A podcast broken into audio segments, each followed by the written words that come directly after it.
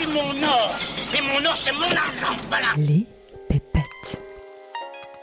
N'ayez pas peur, madame, c'est de l'argent honnête. Et honnêtement gagné. Les pépettes. Bienvenue sur Les Pépettes, le podcast qui réconcilie sens et argent. Je m'appelle Oden Guyenne et je suis entrepreneuse sociale.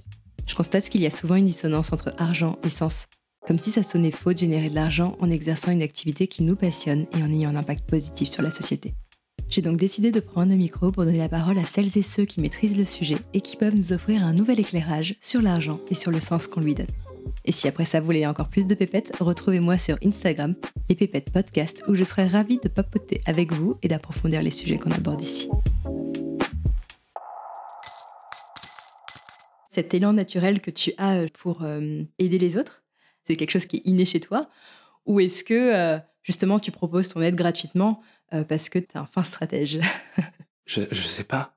Mais c'est une trop bonne question qu'il faut que je me pose parce que là, en ce moment, tu vois, vu que c'est la fin d'année, je rentre dans une belle petite phase d'introspection pour bien comprendre euh, ce qui s'est passé dans l'année, les moments difficiles, les moments cool, pour apprendre et éviter de reproduire certaines erreurs, ajuster, etc. Mais tout ça pour te dire que, effectivement, la question du pourquoi j'aide les gens, franchement, je, j'ai une pulsion d'aide, quoi. J'adore aider je sais pas, par exemple, je suis en Australie, ma coloc, elle monte un business de femme de ménage à domicile à Sydney. Elle met en relation des backpackers avec euh, des gens qui sont pétés d'oseille dans les gros euh, neighborhoods chers, euh, tu vois, de, Sydney.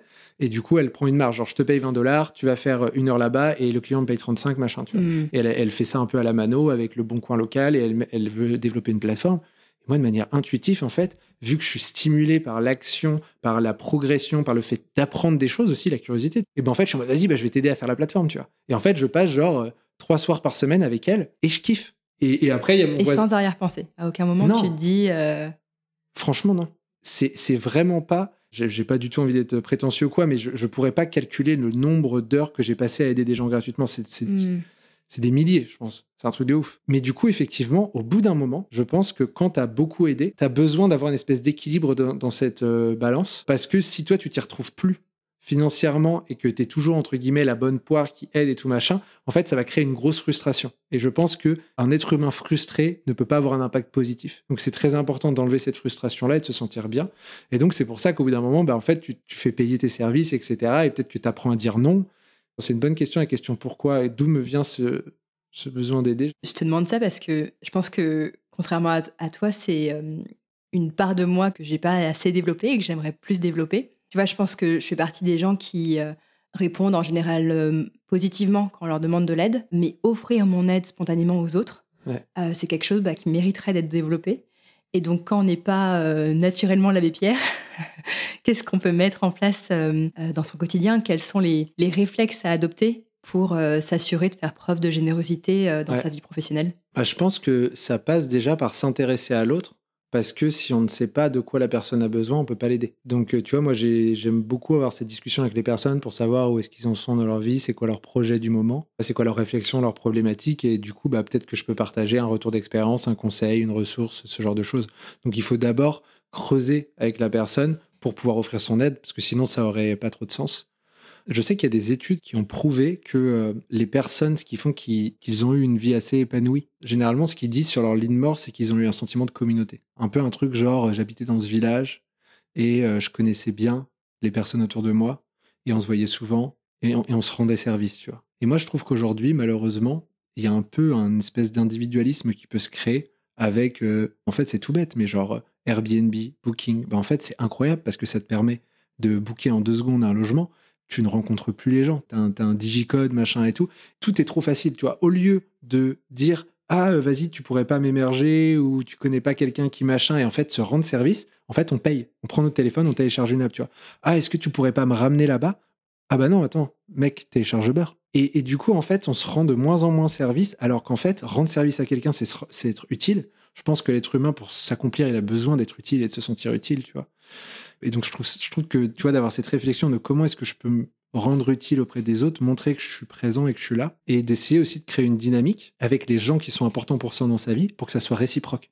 Moi, tu vois, je sais que j'ai une discussion difficile avec un très bon ami en début d'année, parce que j'ai senti que c'était déséquilibré, et qu'en fait, j'avais besoin de lui à certains moments où j'ai pu lui demander un peu d'aide, etc. Et en fait, euh, bah, il n'a pas forcément été présent ou pas à temps, etc.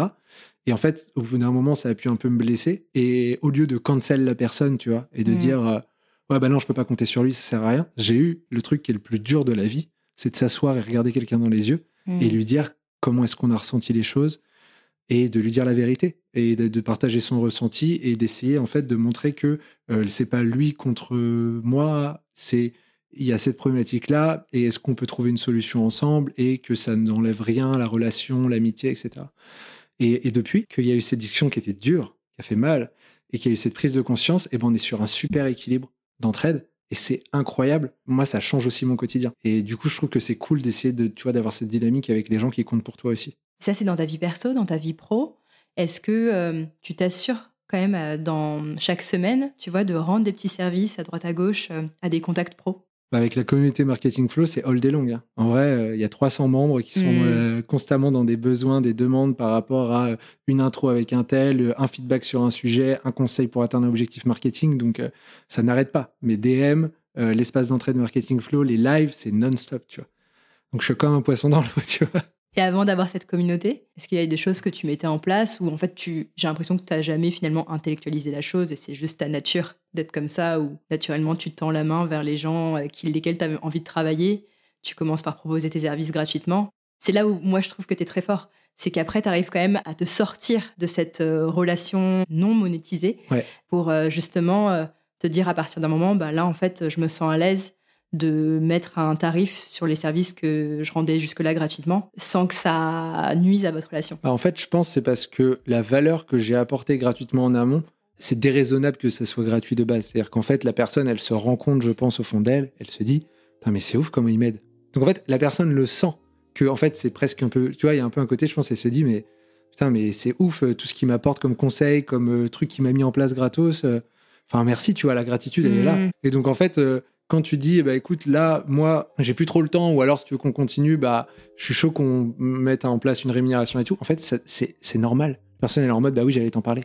Parce qu'en fait, l'être humain, euh, de base, il n'est pas là non plus pour euh, savoir. L'idée, c'est aussi d'avoir des relations saines. Et donc, en fait, euh, quand tu crées des relations saines avec les gens, euh, tu vas pas te, te mettre euh, des coups dans le dos ou essayer de profiter de l'autre.